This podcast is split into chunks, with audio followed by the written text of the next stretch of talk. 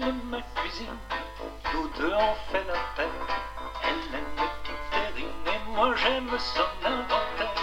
J'ai deux, trois autres pièces, mais elle me laisse froid. C'est ici, je le confesse, que je me sens chez moi. Et je sens avec chaque morceau que je crois.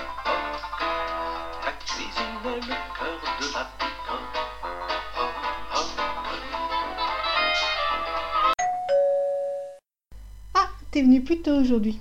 C'est bien, t'as bien fait. Toi qui voulais voir comment je m'organise pour planifier mes meal prep. Tu sais, j'ai diffusé une partie de notre échange sur le meal prep, tu sais, l'épisode 2 du podcast.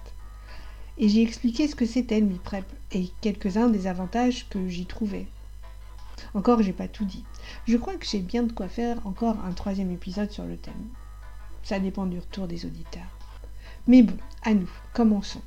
D'abord, tout commence avec une feuille et un stylo. On va faire des calculs. T'inquiète, on est euh, dans le calcul hyper simple. Donc, euh, je pars pour planifier pour 7 jours, pour deux personnes, mon cher et tendre et moi-même, à raison de deux plats principaux par jour, midi et soir et par personne. Ça fait euh, 7 fois 2 fois 2, ça fait 28 repas à planifier.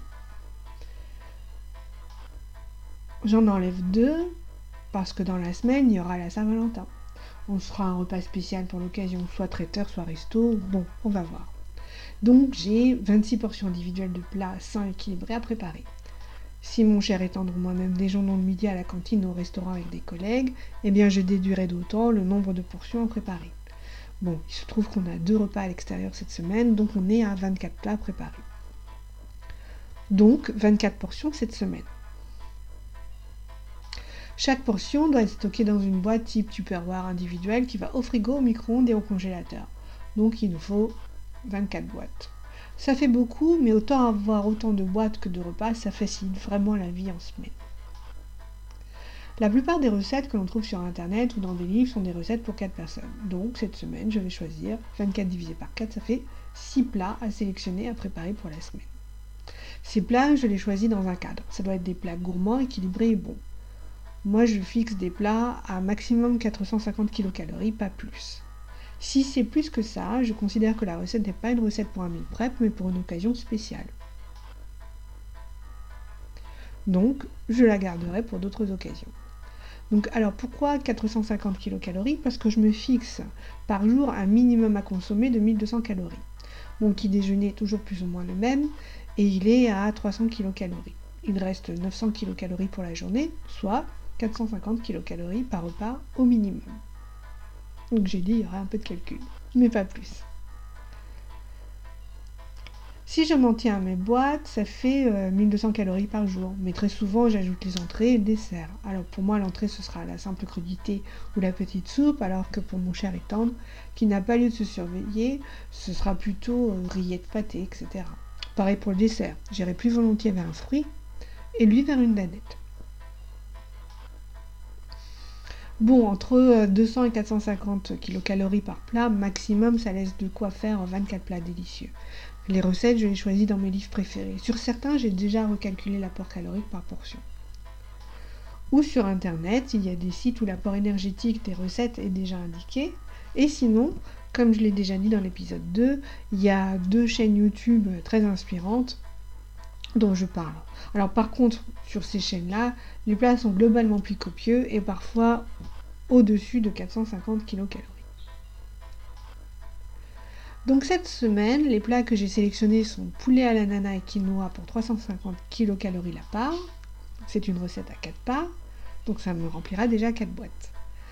Deuxième recette, crêpes aux courgettes à 250 kcal par personne, 8 boîtes. Bœuf mariné et purée de carottes, là aussi on est vers 350 kcal, 12 boîtes. Nouilles sautées aux crevettes à 380 kcal, on arrive à 16 boîtes. Et poêlée de poireaux coquilles Saint-Jacques, 400 kcal, on est à 20 boîtes. Et finalement, flan de légumes à la ricotta. Donc poulet à l'ananas quinoa, crêpes aux courgettes, bœuf mariné, mariné et purée carottes, nouilles sautées aux crevettes, poêlée de poireaux aux coquilles Saint-Jacques, flan de légumes à la ricotta. Ça nous fait 6 recettes tout aussi savoureuses les unes que les autres et complètement compatibles avec une alimentation saine et légère. Et voilà, Bien sûr, j'ai choisi des recettes en fonction de ce que j'avais déjà dans le frigo et des légumes de saison. Je fais ma liste de courses en fonction de ces recettes. Et voilà, la planification est faite. Il n'y a plus qu'à faire les courses et tout préparer en environ euh, deux heures. Et oui, avec quelques astuces et en regroupant les tâches à faire, la préparation prend bien moins de temps que ce que l'on croit. Qui sait, si un auditeur me laisse un com dans ce sens, peut-être que je partagerai mes astuces. Bon, en attendant, il est déjà midi. Tu sais, il me reste deux boîtes que je peux réchauffer et mettre sur de belles assiettes. C'est du poulet au mori avec des petits légumes. Un délice, tu m'en diras des nouvelles. Allez, on va manger en écoutant encore ce morceau délicieusement has juste pour le fun. J'ai dîné chez Bocuse, dîné au grand fou, au boui-boui à l'écluse, et au snack chez Carrefour. Je lèche le je lèche mon assiette, mais loin de ma cuisine, c'est elle que je regrette, et je sais qu'à mon tour je lui me Et à mes casseroles et mes gamelles,